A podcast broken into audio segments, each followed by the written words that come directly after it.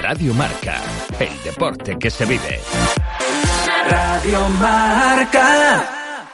Radio Marca Vigo, 98.3 FM. Baby, baby, baby, baby.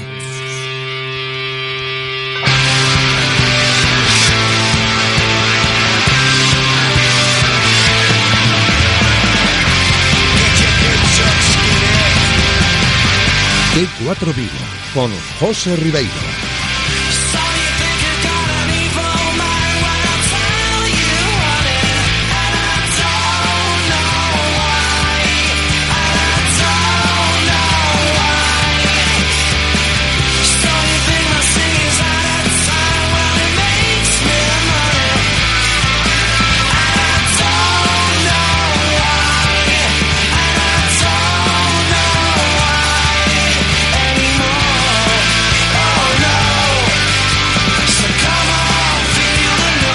Saludos, ¿qué tal? Muy buenas tardes, bienvenidos a este espacio de T4 Vigo hasta las 8 en punto de la tarde que vamos a estar aquí en directo repasando pues la actualidad del Real Cruz Celta en esta media horita de radio después de todo lo que nos ha deparado esta pasada jornada de liga.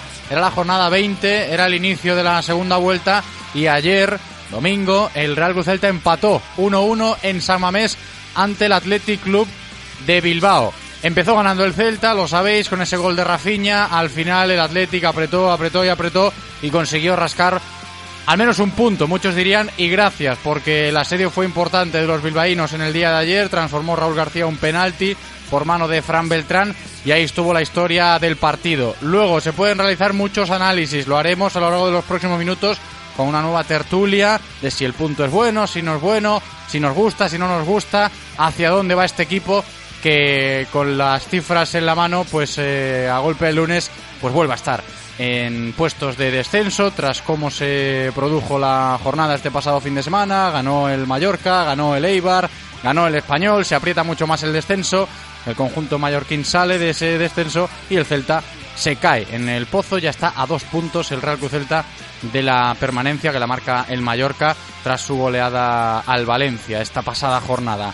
No están ni mucho menos bien las cosas en el Real Club Celta. Veremos cómo se sigue interpretando este punto conseguido ayer en San Mamés a nivel de, de sensaciones y de ánimo.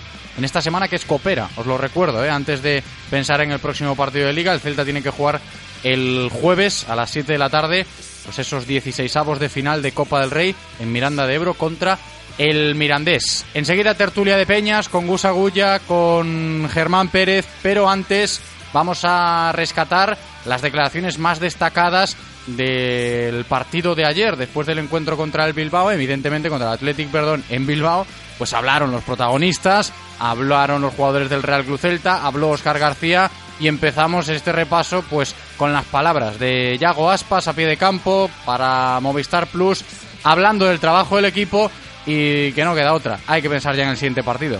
Creo que el equipo ha trabajado mucho, es un campo difícil, el Atlético aprieta mucho en su campo, sobre todo balones arriba, segundas jugadas, mucho centro lateral de, sus laterales. Bueno, creo que lo hemos taponado muy bien, menos esa, tuvimos la contra casi para el 2-0 y en la siguiente jugada, pues bueno, un penalti, pero bueno, nos queda un punto, seguir sumando y para la semana tenemos un partido importantísimo en casa con el Eibar. Importantísimo, decía Yago Aspas, el partido que tiene el Celta, si hablas de la Liga el próximo domingo a las 2 de la tarde en Abanca Balaídos, jornada 21, porque el Eibar es uno de esos equipos ahora mismo que son considerados como rivales directos del Real Cruz Celta si te fijas en la clasificación, pero lo que os decía antes, antes de pensar en el Eibar hay que pensar en sacar adelante el partido de Copa del Rey el jueves ante el Mirandés. Eso decía Yago Aspas ayer tras el empate a uno contra el Athletic.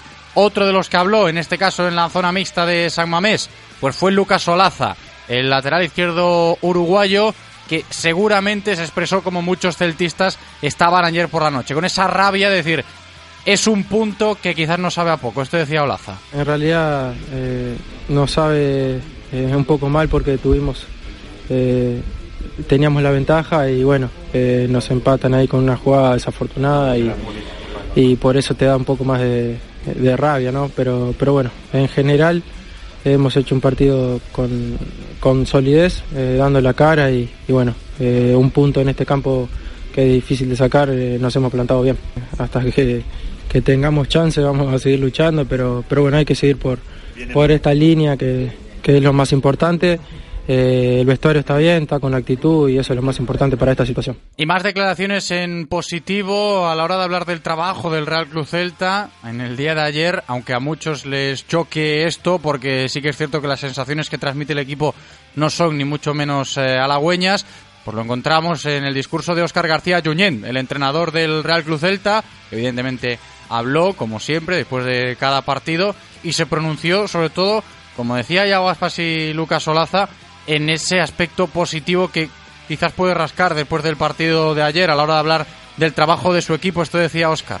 Sí, veníamos uh, de dos derrotas fuera de casa en los últimos partidos de, de, liga. Era muy importante para nosotros puntuar y creo que de la manera que lo hemos hecho uh, nos ayuda a seguir creyendo en lo que estamos haciendo.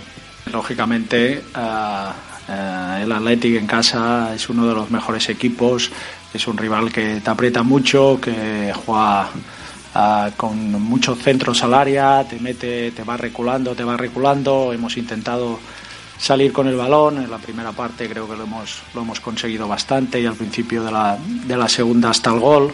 Y después, lógicamente, el Atlético aprieta con toda su afición apoyándole mucho y es un campo complicado. Uh, el punto yo creo que es, es bueno porque es un punto de equipo, es un, es un punto de, de, equipo que quiere competir, equipo que no se conforma a la situación que está, un equipo que quiere salir. Y por concretar un poco más el discurso postpartido de Óscar García Junyent tras el empate de ayer en Bilbao, pues eh, escuchamos también lo que decía el técnico del Celta al hilo de cómo se saldó la jornada, ¿no? con las victorias de los rivales directos del Real Cruz Celta que han condenado de nuevo al equipo vigués a caer a puestos de descenso los resultados de los demás, lo que lógicamente influyen, pero pero lo importante somos nosotros. Nosotros sabemos que si hacemos las cosas bien, si seguimos con esa mentalidad y esa actitud, esa, esas ganas, eh, como ya dije en la rueda de prensa de antes del partido, uh, tenemos que sentir orgullo de, llevar esta camiseta, de representar al Celta y estamos todos con muchas ganas de salir de esa situación. Palabras de Óscar García Yuñén, dice estar con ganas para revertir la situación, pues claro, estará todo el mundo, ¿no? Que siga el Real Celta con ganas de que el equipo empiece a mejorar y a no dar, eh, me imagino, pues eh, una imagen similar a la de las últimas jornadas. Seguramente en muchas fases ayer el Celta estuvo bien, sí, pero no acaba de convencer ni mucho menos el equipo celeste. Yo creo que gran parte de la afición estará de acuerdo con esta afirmación. Seguiremos tanteándolo ahora enseguida en una nueva tertulia, como digo, con Gus, con Germán dentro de un ratito. Pero antes también nos ponemos al día en materia de fichajes. En el día de hoy os eh, comentábamos varias cosas importantes que tienen que ver con esto, sobre todo el nombre propio del día, Oriol Romeu. Ya la semana pasada hablábamos sobre el interés del Real Cruz Celta en el mediocampista catalán del Southampton y comentábamos pues cómo está la postura del propio jugador en relación con el Real Cruz Celta. Evidentemente el Celta y Oriol Romeu han acercado posturas, es lo que estábamos comentando a lo largo del día de hoy, y el problema está todavía aún en la forma de pago, ¿no? Evidentemente el Celta tanteaba cesiones para poder ejecutar compras a final de temporada, no lo quieren así en Inglaterra, en este caso el Southampton aprieta para que se termine de concretar el traspaso y ahí están las cosas aún a esta hora de la tarde, ¿no? Oriol Romeu pendiente de su futuro, ligado al Real Cruz Celta, veremos si es capaz de concretar el equipo celeste esa operación y por lo demás siguen sonando nombres, se sigue tanteando el mercado en busca de gente que pueda resolver la situación. Veremos también hasta qué punto la solución está ahí porque ese es otro debate que sigue bastante abierto. En materia de salidas, también lo hemos contado hoy, David Costas ya está en Almería para poder concretar su fichaje por la Unión Deportiva Almería de Guti en calidad de cedido. Escuchamos unos consejos publicitarios y a la vuelta ya estamos con nuestra tertulia de peñas. Radio Marca, el deporte que se vive. Radio Marca. É hora de coidar da túa alimentación co menú RC Celta, o menú dos xogadores pensado tamén para ti. Saudable e deseñado polo nutricionista do Celta por só 11,90 euros, tamén con opción vegana. Disponible de luns a venres en a sede RC Celta e el Trigal de Balaídos. Menú RC Celta, aliméntate como un dos nosos. ¿Qué ocurre cuando sabes de coches? Que todo el mundo te pregunta. ¿Qué talla de confianza recomiendo? ¿Cuál es el mejor sitio para comprar un seminuevo? ¿Dónde hay más ofertas en repuestos y revisiones? La respuesta es fácil. Rodosa. Los centros Renault Dacia de Vigo, Nigrán, Cangas y ahora también en Ponteareas. Confía en su profesionalidad, incluso si tu coche no es un Renault. Rodosa.com. Radio Marca, el deporte que se vive. Radio Marca. La tertulia de Peñas en Radio Marca Vigo.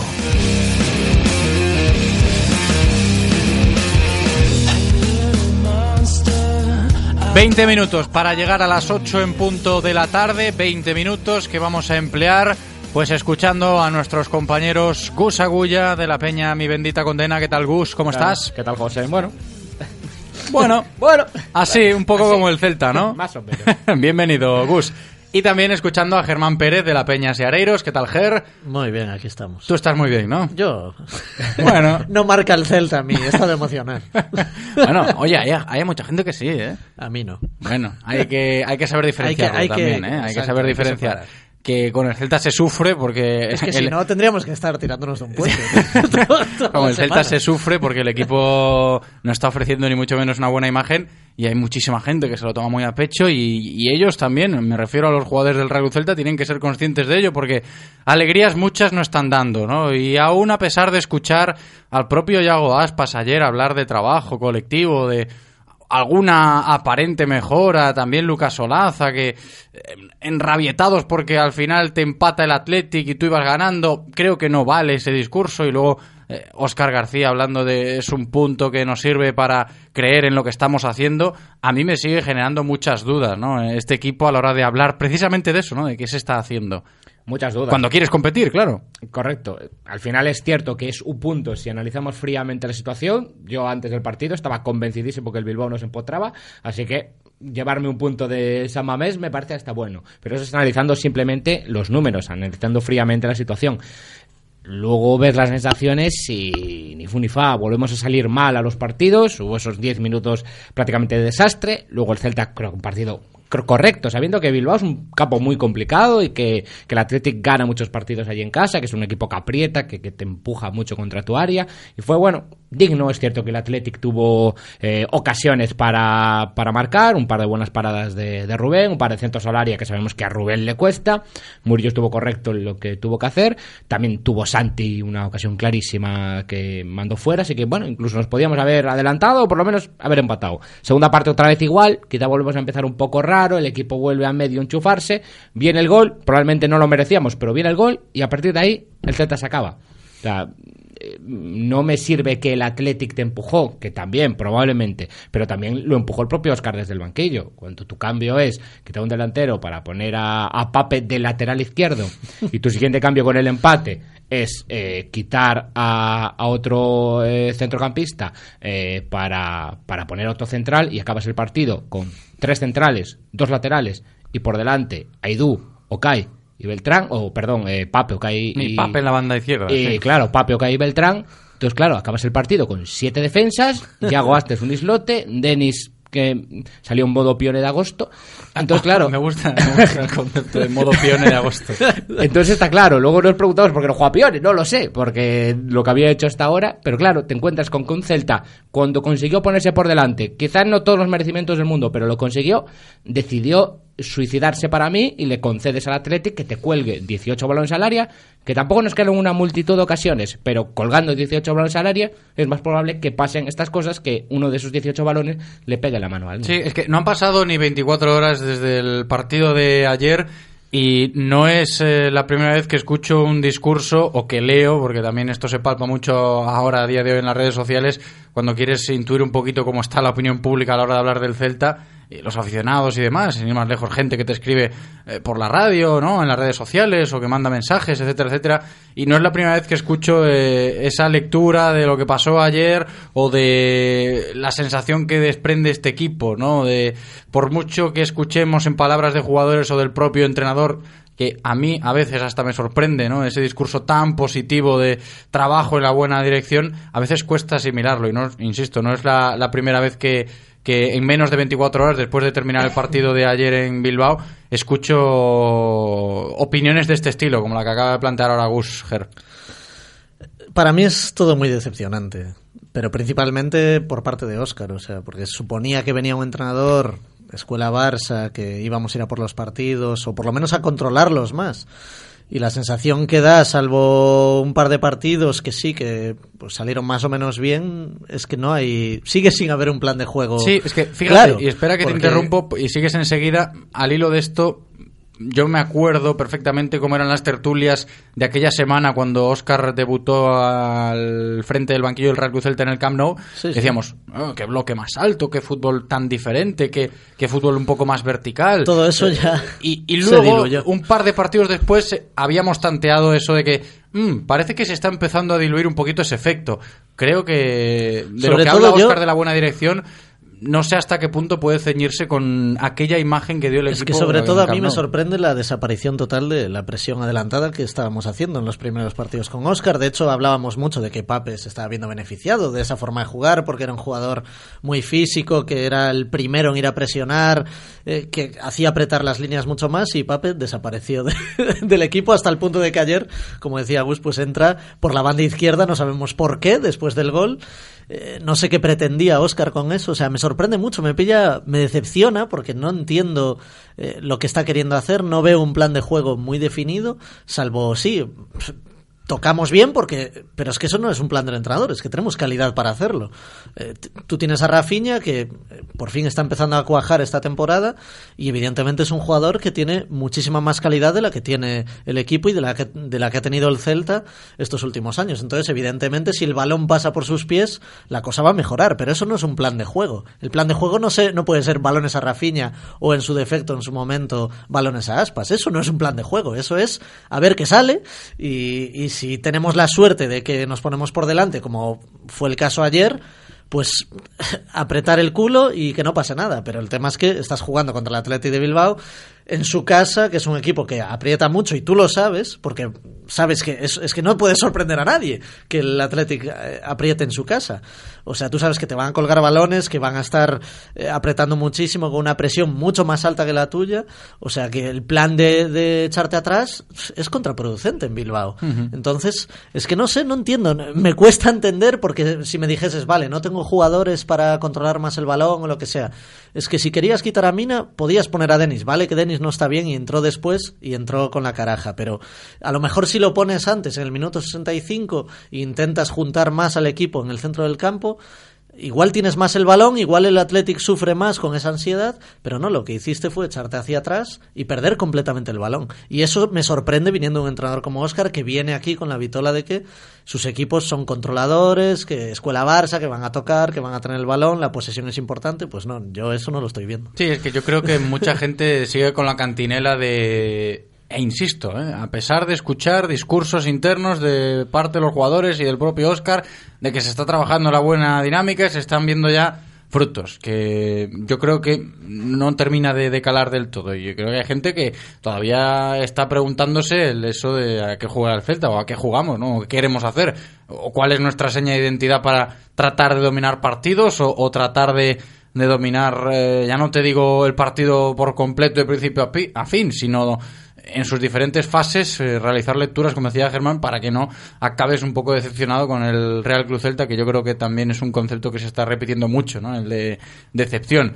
Y a título personal también hay decepciones, porque eh, hay que preguntarse cosas que nos deja el partido de ayer y que a mucha gente le chirría. Por ejemplo, ¿por qué Santimina falla esa ocasión? ¿Por qué Denis Suárez sale con la caraja, como decía Germán, o, en modo pione agosto, como decía Gus? ¿Por qué Yaguaspas no está fino como antaño?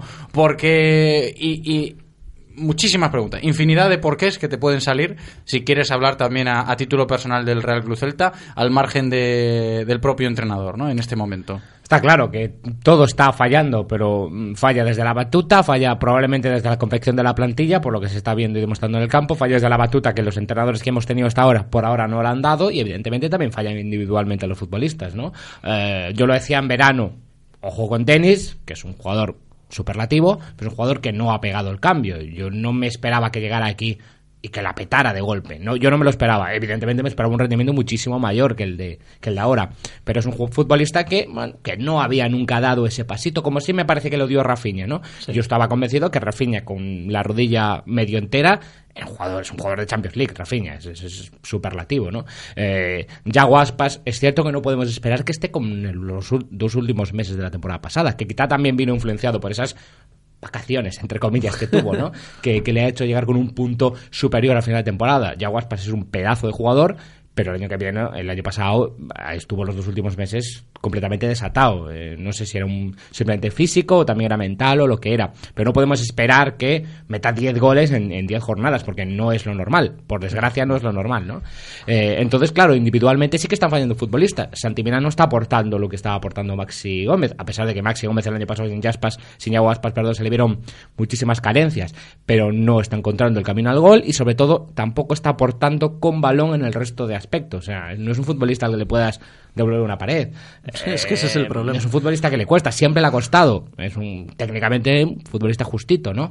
Eh, simplemente nos vamos a Leganés y vemos aquella banda derecha con Hugo Mayo en su peor partido en décadas, Santi Mina de extremo y Pape de interior derecho, que aquello era, no podía llegar un balón allí que acabara un futbolista del Celta, ¿no? Entonces te atascas en eso. Sí está aportando quizá otras cosas, trabajo, que eso nunca se le puede negar a Santi, pero claro, no está aportando los goles que debería aportar y que cubría Maxi el año pasado. Rafinha, yo creo que está llegando y que está dando un salto de calidad al equipo, pero, pero bueno, por ahora está quedando.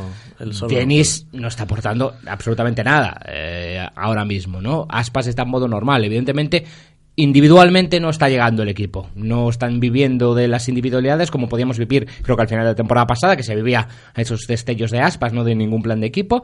Y, todo está viniendo abajo. Y a lo mejor es la rueda que está girando completa y cuando un engranaje no va, acaba girando todo, bastante peor. Si, si tú estás hablo otra vez del entrenador, ¿eh? no, no por ser poner el foco ahí, pero si tú estás diciendo que que quieres ser vertical y quieres jugar con extremos y llega un partido como este que tienes enfrente un equipo súper vertical y pones en las bandas a Mina y a Bryce, es que no sé qué pretendes hacer. Yo A mí se me escapa eso, porque Mina no es extremo, por mucho que nos empeñemos en ponerlo de extremo, no es extremo no tiene el recorrido ni la calidad para correr la banda, ni siquiera asociarse. No, Mina, a ver, eh, todos estamos también cargando mucho en Mina porque sí, la ocasión que falla ayer es clamorosa y no está teniendo suerte de cara al gol, pero es que también hay que ver los minutos que está teniendo Mina en qué posiciones. No está jugando en la posición de Maxi, no podemos pedir que sea Maxi porque si lo ponemos en la izquierda o en la derecha, Maxi, imagínate si ponemos a Maxi en la izquierda o en la derecha, nos, nos llevaríamos las manos a la cabeza. Y luego Bryce, pues tampoco creo que su posición sea la de extremo entonces, al final, vale, tú no tienes extremos en la plantilla, pero si los que tienes no los pones, que es el caso de Pione, que estaba en teoría recuperado y no lo pones, y pones, decides apostar por Mina y por Bryce en banda, es que no sé a qué estás jugando. Eso es lo que a mí me sorprende y me decepciona. Que, que, después de los supuestos buenos síntomas que había habido y que tú estabas diciendo, vale, voy a jugar con bandas y voy a abrir bien el campo y voy a ser vertical al mismo tiempo que voy a intentar controlar los partidos con el balón. Pues eso, en las tres últimas jornadas, se fue. Todo, todos esos casos. Que la, se cabeza, fueron. que la cabeza influirá, y estoy convencido que influye la cabeza en Denis, y influye la cabeza sí, en sí, ya Santi, no hablo de jugadores. y ¿eh? que cuando Pero muchísimo, a lo mejor le entren dos, acaban entrando Exacto. las que está fallando ahora y se está comiendo el tarro, y la misma ocasión que falla en, en Mérida, eh, que, que se escuchó el grito, casi sin micrófonos lo hubiéramos escuchado, ¿no? Evidentemente él también está descentrado en ese aspecto, pero cuando algo no rueda, no rueda, y hay futbolistas, pensaba en Lobotka el otro día, ¿no? Que da la sensación de que cuando las cosas van mal, bueno, cuando las cosas van bien, es de los que mejor rueda o mejor destaca, Sí, ¿no? sí. Pues habrá varios futbolistas del Celta que le pase eso, que necesita que la rueda gire bien y en ese momento, en, en las mejores circunstancias, sí pueden rendir. Pero ahora mismo no eh, está pasando eso y desde el banquillo a mí me da la sensación de que tampoco están consiguiendo que Es que lo- eso. los están minimizando todavía más desde el banquillo. es la sensación que A mí los da. cambios me decepcionaron mucho. Yo estaba viendo al Celta y bueno, pues evidentemente era un partido difícil y sé que no me puedo sentar y de la noche a la mañana a ver un Celta Claro, estratosférico. No me lo esperaba ni me lo espero en contra Leibar eh, el domingo. Pero desde luego lo que pasó después de los cambios y yo creo que fue pues mentalmente los futbolistas, pero también desde el banquillo es que ya cuando haces el cambio también estás pidiendo determinadas cosas, ¿no? Es que Pape salió del lateral izquierdo para jugar patadas. Chicos, y ya encarando la recta final de la tertulia, os voy a pedir una reflexión y una opinión también al respecto de todo lo que se está hablando y comentando eh, desde aquí, desde otros eh, muchos medios. Sabemos que redes sociales también eh, lo contamos, por supuesto. Eh, rumorología, todo lo que queráis. En materia de fichajes, ¿qué os está pareciendo lo que se está produciendo, lo que parece que va a producirse? Y voy más allá, lo que creéis que debería producirse si dentro del apartado de fichajes podría estar la solución a este Celta o parte de la solución, Germán.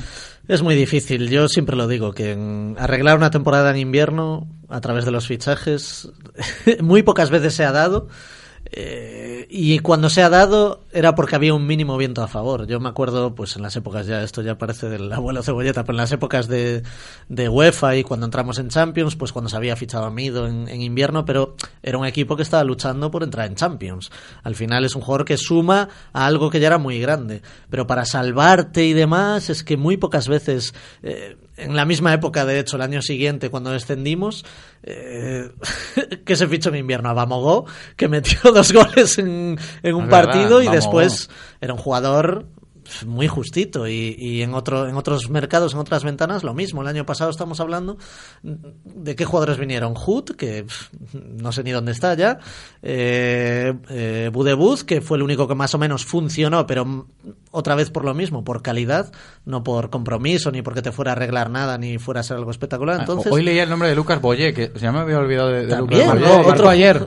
Sí, sí, Marcó, sí. marcó. Yo creo que por, otro- por eso, otro por eso- jugador- por eso, Por eso lo por leí. eso lo leí. es que al final estás yendo a un mercado de dice, ostras, Lucas Boyé. de gangas o de cosas que no quiere nadie, de jugadores que están o sin equipo o en situaciones malas en su equipo. Incluso el propio Murillo no es un jugador que a mí me convenza. Ayer estuvo bien y evidentemente si está físicamente bien y mentalmente bien, es un jugador que va a subir el nivel, pero no te va a, un central no te va a salvar la temporada. Eso es lo que yo y, y veo muy complicado que ahora vayamos a mejorar mucho, mucho. Gus, en materia de fichajes, ¿tu opinión? Está claro que, que lo que el Celta puede fichar en diciembre por su capacidad económica pues son casi siempre descartes, ¿no? Claro. Eh, quitando cositas como que puedas de verdad apostar y poner dinero y traerte pues un Oriol o Que algo le está parecido, costando mucho, ¿eh? que le está Apostar y poner dinero al Real Club Celta. Yo este año lo he dicho, yo no le puedo decir al Celta que no se ha gastado, ¿no? Que ya están con lo de Mourinho, se quiere guardar el dinero para Ciudad Deportiva, etcétera, etcétera, todas esas cosas que se le critican y con razón muchas veces a Mourinho.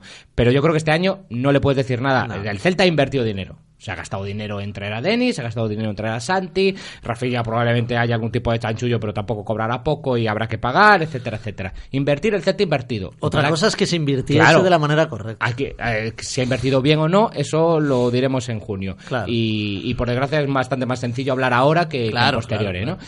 Pero la cosa es que ahora también da la sensación de que, de que van a invertir dinero. Eh, la cuestión es que acierten, que Oriol sea lo necesario. Es- No lo sé, a mí me gusta mucho Oriol, ¿eh? Y creo que, es- también, ¿eh? creo que es un buen futbolista. Otra cosa es que yo pensara que en un centrocampista más lo que hacía Lobotka, esa capacidad, Exacto. pero que al llegar al área no se nublara la, la vista como Lobotka, ¿no? Y que llegue un extremo, no que acabe llegando, pues, Estuani, entre comillas, ¿no? Ya que por sacar nombres que han salido, ¿no? La cuestión es que acierten. Invertir van a invertir, estoy convencido. La cuestión es que lo que venga mejore. Sí, está claro, ¿eh? que si viene algo, pues ojalá sea para mejorar. Aquí lo que llegue, pues lo iremos contando, como todo lo que pasa en torno al Real También Club digo Celta. que ni el más pesimista podía pensar en una situación así después del verano. Seguro. Y, y en el caso de Denis en concreto, por ejemplo. Ni el más pesimista, aunque dijese es que Denis no, no acaba de explotar tal, no podías pensar que iba a estar así. Seguro, hay muchos ¿eh? pesimistas a día de hoy porque el equipo, insistimos, no está ofreciendo ni mucho menos una imagen positiva. Gus Agulla, muchas gracias, como siempre, Gus, un abrazo. A ti, José. Hasta la próxima, Germán Pérez, muchas gracias, Ger, un, Un abrazo. saludo a todos.